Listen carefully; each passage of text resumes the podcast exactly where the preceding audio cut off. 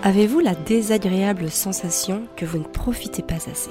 Pas assez de vos enfants, de votre conjoint, de vous-même, des soirées, des week-ends, des vacances, de tout en fait? Et c'est très très désagréable d'avoir l'impression d'être débordé et de se noyer dans son propre verre d'eau. Moi je suis passée par là et notamment parce que j'ai dû construire en fait mon propre cadre pour pouvoir me sortir de, de cette pseudo-noyade parce que être entrepreneuse, faire l'école à la maison, c'est une mission ardue dans laquelle j'ai parfois eu l'impression d'être partout, sauf précisément là où je devais être. Je me remets souvent en question, très régulièrement, pour réfléchir sur ma façon de maîtriser mon temps, pour d'une part être plus productive, et aussi et surtout pour prendre le temps de faire ce que j'aime. Parce que faire ce que l'on aime, c'est fondamental si on veut aussi être bien dans tout le reste de ce que l'on fait et notamment dans ce que l'on doit faire. Et je pense notamment à notre travail ou à toute la gestion domestique, etc., etc. Donc je vous souhaite une très belle écoute de ce podcast et notamment si vous aussi vous souhaitez vous organiser pour vous épanouir. Bonjour, je m'appelle Amélie, bienvenue chez Famille épanouie, le podcast qui vous permet de profiter d'un quotidien serein et épanouissant en famille sans vous épuiser ni vous effondrer. Depuis 2015, ma mission est d'accompagner toutes les mamans, à travers mon programme Maman épanouie et d'autres ateliers thématiques, à cultiver leur bien-être grâce à des prises de conscience et à des concepts qui sont simples à mettre en place au quotidien. Je suis également l'auteur du journal de gratitude Mon journal Maman épanouie. Si vous souhaitez vous l'offrir pour faire rentrer l'épanouissement dans votre vie et en tout cas vous inscrire dans une forme de cheminement, de développement personnel, je vous mets le lien dans la description de ce podcast. Et surtout, si vous appréciez ce podcast, la meilleure façon de le soutenir et de me soutenir, c'est de lui mettre une note de 5 étoiles sur la plateforme de podcast que vous utilisez. Alors, avant de remettre en cause quoi que ce soit dans mon quotidien, je me suis attachée à identifier et à comprendre ce qui me prenait beaucoup d'énergie, ce qui me déstabilisait ou ce qui menaçait directement mon épanouissement. Et en fait, j'ai pu remarquer que c'est très compliqué pour moi lorsqu'il y a trop de choses, de données, de stimulation. Voilà, quand j'ai l'impression que tout autour de moi, il y a toutes ces choses qui viennent me stimuler, qui viennent me m'accaparer, qui qui veulent rentrer en moi alors que j'ai déjà pas la place, pas l'énergie et pas la disponibilité de les accueillir. Et c'est souvent précisément à ce moment-là que j'ai l'impression de me noyer dans ce fameux verre d'eau, dans mon verre d'eau. Et que c'est vraiment à ce moment-là que je ne sais plus où donner de la tête, que je ne sais plus par quoi commencer, par quoi agir, que je ne sais plus en fait définir mes priorités. Bref, c'est vraiment à ce moment-là que je perds tous les repères qui sont capables de me guider. Et le pire, c'est que, en fait, il faut bien avoir conscience que notre cerveau, il a beaucoup de mal à prioriser de lui-même.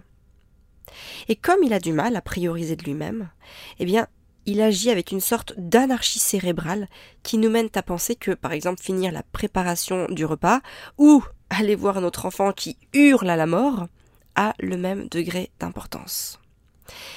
Et lorsque notre cerveau il nous pousse à agir ainsi, eh ben il nous court-circuite. Parce que par exemple, il n'y a rien de plus énervant que de finir de préparer le repas alors qu'on a un ou plusieurs enfants qui sont en train de s'entretuer dans la pièce à côté. Et pourtant souvent on le fait. Et qu'est-ce qu'on va faire? On va leur crier Arrêtez s'il vous plaît Ou alors Qu'est-ce qui se passe? Ou Cinq minutes, j'arrive, je finis. Et en fait, bah, ce qui se passe en nous, c'est que ça monte, ça monte, ça monte, ça monte, parce que ça nous énerve d'entendre les enfants qui hurlent à la mort à côté, mais notre cerveau a enregistré que on devait finir la préparation du repas. Et en fait, comme on doit finir la préparation du repas, on va la finir dans un tel état d'énervement que quand on va aller voir nos enfants, ça va très mal se passer.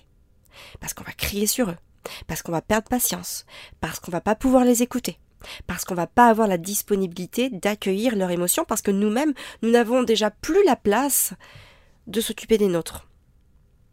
Et en fait, évidemment, la solution ici, c'est que bah, il s'agirait de d'arrêter de, cuisiner pendant cinq minutes pour aller apaiser les enfants, pour aller écouter ce dont ils ont besoin, ce qu'ils veulent communiquer, bref, pour apaiser les choses, mais non, on préfère leur crier d'arrêter depuis la cuisine et s'épuiser soi-même.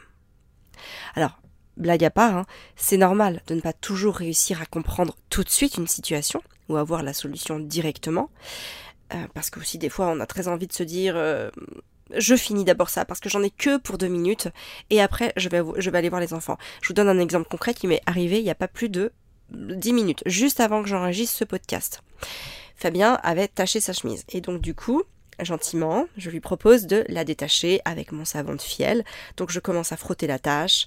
Voilà, je fais chauffer mon percarbonate de soude parce qu'il ne se dilue qu'à 40 degrés. Donc je le fais chauffer dans une petite casserole pour pouvoir ensuite faire tremper euh, le bout de la chemise qui est hum, taché, bien enduite de savon, dans le percarbonate de soude. Et là, il y a Constance qui arrive, qui était partie jouer dehors avec les, les garçons, ses frères, et elle est tombée. Donc elle s'est égratignée le, le, menton. Et donc elle pleurait. Dans ma tête, j'avais très envie de finir de laver ma chemise. Vraiment, très très très envie. Mon cerveau ne priorisait pas du tout. Il a fallu que je me fasse violence, il a fallu que je dise ok, de toute façon elle va crier pendant les 5 minutes qui me restent à, frotter la chemise et à préparer mon, ma petite préparation. Donc autant aller la voir maintenant. Donc je me suis rincé la main, je me suis essuyé les mains et je suis allée la voir disponible pour elle. Dans ma tête, ça n'a pas été induit, ça n'a pas été intuitif. Il a fallu que je fasse ce cheminement en conscience, de me dire que si je veux finir de laver ma chemise et qu'ensuite j'aille voir Constance dans des bonnes conditions, je ne vais pas avoir le choix que d'arrêter de laver la chemise pour aller apaiser la situation avec Constance maintenant, parce qu'elle me montre qu'elle a un besoin qui est fondamental, urgent, prioritaire sur tous les autres. Et ça, mon cerveau ne l'a pas enregistré.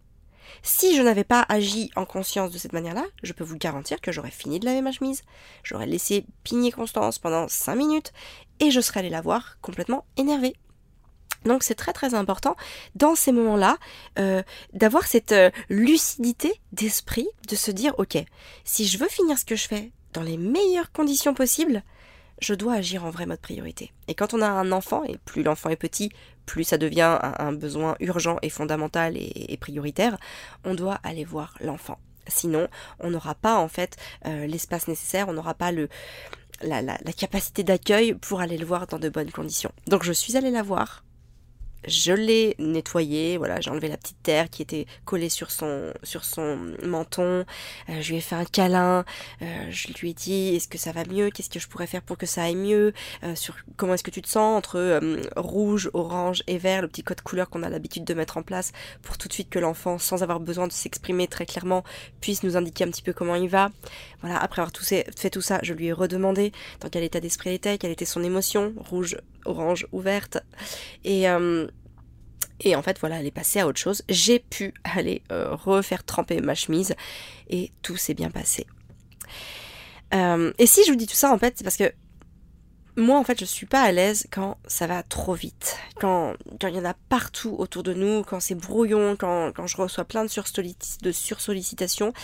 Et en fait, dans ces moments-là, j'ai beaucoup de difficultés à me dire, ok, qu'est-ce que je dois décider en priorité. Et c'est pour ça que réagir ainsi, je dis réagir ainsi parce que comme c'est pas inné, que c'est pas intuitif, euh, il faut reprendre le dessus sur ça et vraiment prioriser nous-mêmes en mode euh, on hack un peu le cerveau, c'est-à-dire qu'on reprend à la main euh, les priorités, on laisse plus notre cerveau décider par lui-même parce que sinon il va pas nous envoyer sur les bonnes choses. Et ben moi en tout cas ça me permet de m'aider, ça me permet d'y voir plus clair parce que oui c'est pas toujours ce que je ferais instinctivement, mais c'est ce qui va vraiment me permettre de pouvoir euh, fluidifier ma journée sans m'énerver. Parce qu'en fait, à chaque fois qu'on laisse le cerveau décider, ce qui se passe, c'est que il nous envoie pas sur les bonnes choses. Et donc, en fait, ben, on se court-circuite. Hein, c'est un petit peu ce que j'ai dit tout à l'heure. On se court-circuite. Et c'est comme ça, en fait, qu'on en vient à s'énerver, à perdre patience et, et à tout envoyer valser, en fait. Et donc, cette posture, eh bien, elle me, elle m'offre cette adaptation. Donc je m'offre l'adaptation dont j'ai besoin pour fluidifier mes journées, pour fluidifier mon organisation et donc gagner en sérénité, en épanouissement. De toute façon aussi, j'ai vraiment remarqué que euh, la précipitation n'est jamais constructive. Alors, il ne faut pas confondre précipitation et réactivité, hein, parce que la réactivité, c'est notre capacité justement à, à pouvoir trouver des solutions et les mettre en place rapidement. La précipitation, c'est euh, on a un truc et on fonce dedans tête baissée. Ça, souvent, la précipitation, elle nous pousse à agir sous le coup de nos émotions et donc à prendre des décisions et ou à agir sans mettre en place l'esprit de raisonnement nécessaire à l'objectivité. C'est pour ça que tout à l'heure, quand Constante est arrivée en, pleurant, euh, j'ai réagi avec réactivité mais en mettant en place un esprit de raisonnement. Dans ma tête, je me suis dit, ok, je vais devoir euh, subir le pignage de, Constance pendant 5 ou 10 minutes si je ne fais pas ce dont elle a besoin maintenant. Donc voilà, ça c'est vraiment cette phase d'observation. Euh, alors, là, par exemple, sur le sur l'exemple que je viens de vous donner, c'est une phase d'observation que j'ai pu observer euh, sur plusieurs situations qui me sont arrivées. Mais parfois aussi, ça nous arrive sur l'instant même. Et donc, du coup, quand ça nous arrive tout de suite, voilà, sur une situation qui, qui nous tombe un petit peu dessus, l'idée, c'est vraiment de s'offrir cette phase d'observation parce que c'est un laps de temps dans lequel on a aucun rôle à jouer. On est juste dans cette, euh, dans cette analyse, dans cet esprit de raisonnement. Et du coup, dans ce moment-là, c'est très agréable parce qu'on se dit, ok, je suis pas forcément responsable de ce qui va arriver. Alors là, du coup, je pense plus évidemment sur des projets ou sur des, hum, des idées qu'on peut avoir ou sur des choses qu'on aimerait même mettre en place, pas forcément sur euh, les enfants qui vont arriver et qui vont avoir besoin de nous dans l'urgence, bien évidemment. Mais par exemple, euh, quand je pense à quelque chose pour le boulot ou hum, quand je pense à quelque chose même à titre personnel, sur un déplacement, sur un voyage, sur, euh, une idée, même pour la maison, ou enfin, bref, toutes les idées qu'on peut avoir, eh ben avant de foncer tête baissée dedans et de me précipiter, eh bien justement j'aime bien avoir cette phase où je suis juste dans l'observation. Qu'est-ce que j'aurais besoin de faire? Euh, Qu'est-ce que j'aimerais vraiment faire? De quoi je vais avoir besoin pour le faire? En fait, toutes ces questions que je vais me poser, mais pendant lesquelles en fait je n'ai aucune responsabilité. Parce que Parfois aussi, on peut pas toujours agir en mode responsabilité. C'est hyper fatigant de se dire oh là il faudrait que je fasse ci, il faudrait que je fasse ça, il faut que, il faut que. c'est plus possible en fait. Il faut que ça se termine en injonction. Et si on le fait pas, on risque de se désvaloriser, de culpabiliser et de se sentir euh, plus nul que nul. Donc, moi, je trouve ça très confortable d'avoir cette phase où je suis observatrice pour juste pouvoir comprendre et avoir le temps de faire ce qu'il est nécessaire de faire. Donc c'est vraiment, c'est très confortable. Je vous invite vraiment quand vous avez des idées comme ça ou quand vous, voulez entreprendre des choses, avant de foncer tête baissée, offrez-vous ce laps de temps euh, où vous êtes responsable de rien. Juste, vous laissez les choses se mettre en place à l'intérieur de vous, autant dans votre esprit que dans votre corps, et de voir en fait comment vous allez y réagir. Parce que ce sont souvent des phases où il se passe beaucoup de choses. Observer, c'est se laisser le temps d'agir. Et c'est pour moi une étape très apaisante parce que dénuée de toute pression. On a souvent tendance à se précipiter à faire trop vite, comme si notre idée, notre projet, ou tout simplement ce qu'on avait envie de faire, allait nous échapper. Mais non, ça va, rester là, ça ne va pas s'échapper. C'est déjà à vous, puisque c'est en vous. Donc, ayez confiance. Euh, des fois on se dit, si je le fais pas tout de suite maintenant, j'aurais plus accès, je pourrais plus le refaire, j'aurais plus prise ou quoi que ce soit. Mais non, c'est déjà là. Donc certaines choses prennent du temps. Et pour moi, en fait, c'est y accorder de l'importance que de prendre mon temps pour les réaliser. Hein, souvent, euh, je pense à la phrase du petit prince. C'est le temps que tu as perdu pour ta rose qui fait ta rose si importante. Bah, c'est vraiment ça en fait dans ces moments-là quand je veux mettre en place des projets qui sont importants pour moi, eh bien c'est hum, les respecter que de leur donner le temps dont ils ont besoin pour naître. La deuxième chose, c'est poser sa to-do list sur une matrice pour faire émerger par quoi on doit commencer. Ça, c'est un exercice que je fais énormément. Alors, avec la régularité et avec le temps, je le pose quasiment plus euh, sur mon, ma feuille de papier. Et encore, je me dis des fois que c'est une erreur parce que j'aurais aussi besoin de le poser sur une feuille de papier et de le voir écrit pour pouvoir y revenir. D'ailleurs, voilà, note à moi-même, le reposer bien plus régulièrement sur des feuilles de papier et pas forcément tomber dans la facilité euh, de le faire mentalement. Mais en tout cas, voilà, il existe plusieurs méthodes. Moi, je vais vous donner euh, celle que j'aime bien et celle que j'ai découvert il n'y a pas longtemps et que j'aime bien aussi. En gros, euh, c'est de faire une matrice qui ressemble un petit peu à la matrice d'Eisenhower. Donc en gros avec deux axes. Alors du coup, moi je, dis qui ressemblerait à la matrice d'Eisenhower parce que je m'en sers, mais souvent en fait je vais choisir les items de mes axes, selon ce dont j'ai besoin. Donc l'axe horizontal, ça peut par exemple être euh, ce qui va être facile à gauche et ce qui va être difficile à faire à droite. Ou, selon la matrice d'Eisenhower, urgent à gauche et pas urgent à droite. Et sur l'axe vertical, euh, ce qui va être impactant en haut, et par exemple ce qui n'aura aucun impact euh, en bas. Ou si on veut reprendre la matrice d'Eisenhower, on va mettre ce qui est important en haut et ce qui n'est pas important en bas. Vous pouvez mettre vos items, vous pouvez choisir cela, vous pouvez en choisir d'autres, peu importe. Et donc là, en fait, à travers cette matrice, bah, vous allez écrire tout ce que vous avez à faire, ou tout ce que vous voulez faire, tout ce que vous aimeriez faire, tout ce que vous devez faire aussi, en les classant dans les cases de la matrice. Donc euh, du plus urgent au moins urgent, du plus facile au plus difficile, ou du plus impactant au moins impactant, ou au plus urgent au moins urgent. Et en gros, bah, là où vous devez mettre votre énergie, c'est dans la case en haut à gauche. Hein, ce qui va être impactant et facile, ou euh, ce qui va être urgent et important. C'est là en fait que vous devez mettre votre énergie.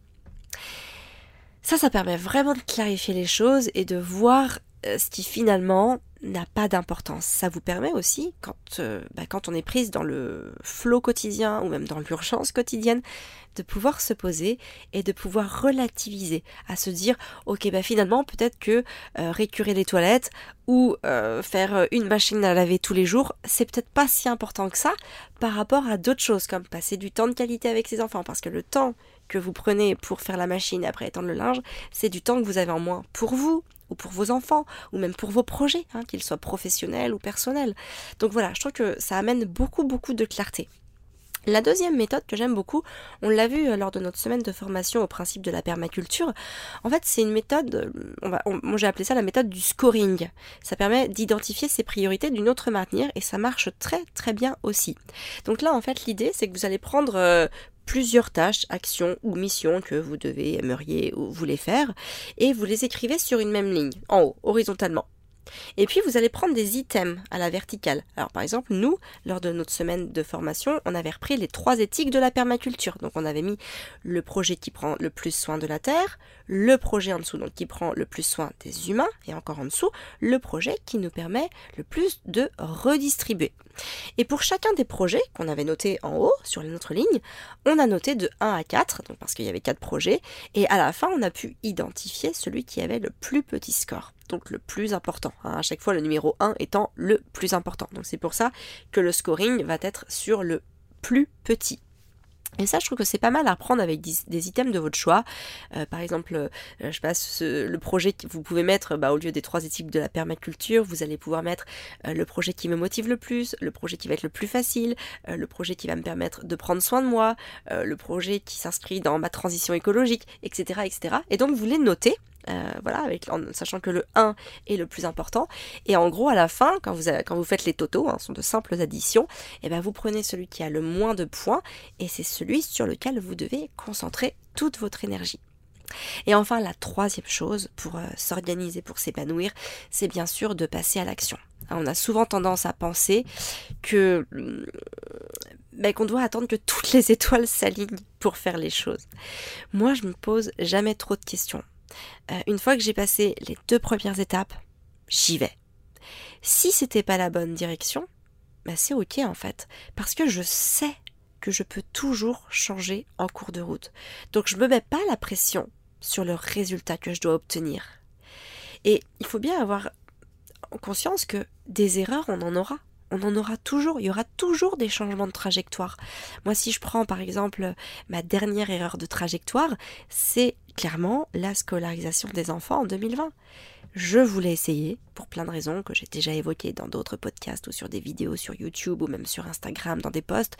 Je pensais que j'aurais plus de temps pour développer mes projets, que les enfants seraient contents d'avoir euh, des copains, qu'ils allaient apprendre plein de trucs que je ne savais pas ou que je ne pouvais pas leur instruire. Bref, j'étais mûre pour essayer. Et puis six semaines après, aux vacances de la Toussaint, on a finalement fait le choix de les déscolariser pour les repasser en IEF. Et en fait, c'est ce qui m'amène à la quatrième chose, et qui est pour moi la plus importante dans cette organisation pour s'épanouir, c'est de ne pas se mettre la pression. Savoir que tout, ou quasiment tout, est toujours remédiable. On a souvent tendance à s'enfermer tout seul dans un process. On se dit qu'on pourra déménager quand on aura plus d'argent, qu'on pourra voyager quand les enfants seront plus grands, qu'on pourra faire l'IEF quand on aura arrêté de bosser, qu'on pourra monter sa boîte quand on aura un vrai projet qui tient la route.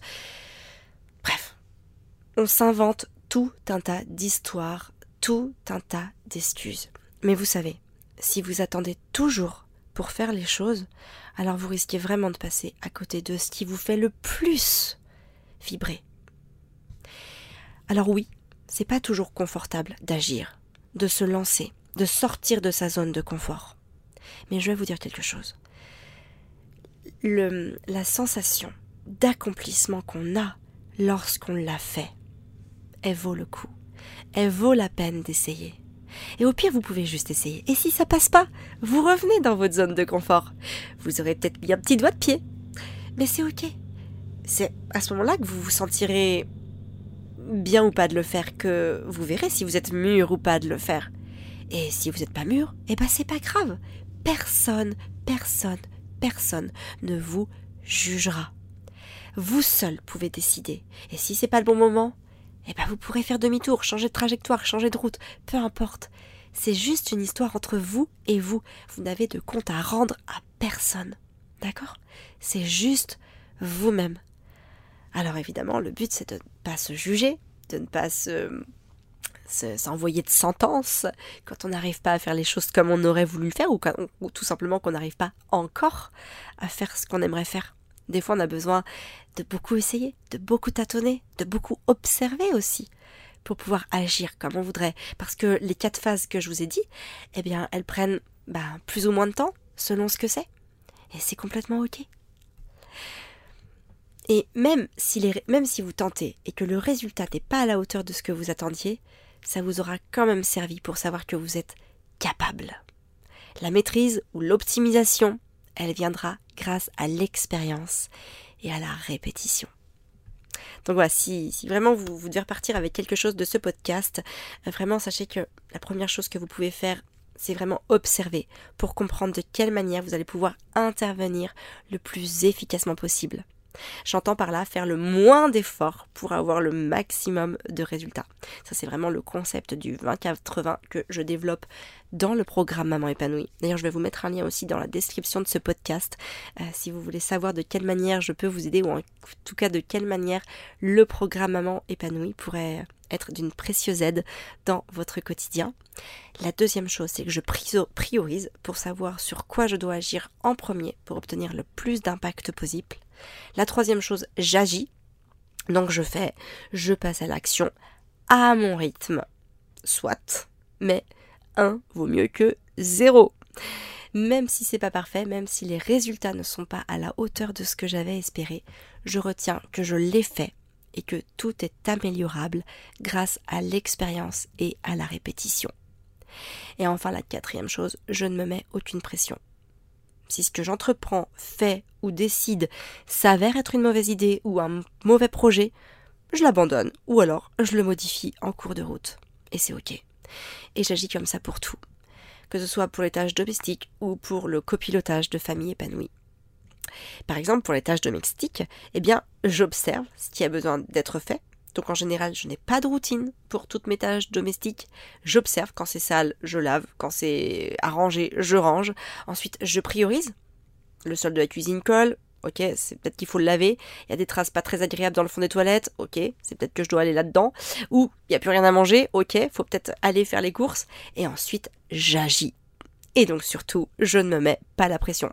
Si j'ai, enfin, si Fabien a oublié un truc aux courses ou si on ressalit juste après que j'ai passé l'aspi ou la serpillière, c'est ok. Je me dis juste que j'ai une maison vivante et que, eh ben, je serai force de créativité, force de proposition si on n'a pas tous les produits dont on a besoin. Et voilà, en fait, je me rappelle aussi toujours ce qui me rend heureuse. Et ce qui me rend heureuse, c'est de faire des choses qui m'apportent du bonheur et du sens. Donc j'attends pas pour les faire je les fais quand c'est le bon moment pour moi. Et vous aussi, je vous invite vraiment à faire les choses qui ont le plus de sens pour vous dans votre vie, les choses qui sont capables de vous apporter du bonheur. J'espère que ce podcast vous aidera à y voir plus clair dans votre organisation et peut-être même dans votre manière d'envisager de faire les choses. Venez me dire hein, ce que vous avez pensé de ce, podcast en le commentant. Si vous a parlé, alors vraiment venez écrire ce qu'il vous a inspiré en le commentant. Vous savez, c'est très important pour vous aussi d'ancrer votre ressenti et pour moi, du coup, c'est aussi important parce que ça permet au podcast d'être plus largement diffusé. S'il vous a parlé à vous, il pourra parler à d'autres que vous. Alors merci à vous pour ces précieuses 5 étoiles que vous offrirez à ce podcast. Je vous embrasse bien fort, je vous donne rendez-vous la semaine prochaine. Vous êtes une femme extraordinaire, hein. je vous le dis au cas où vous ne l'aviez pas encore entendu aujourd'hui. Et surtout, n'oubliez pas, hein, prenez soin de vous pour pouvoir prendre soin de ceux que vous aimez.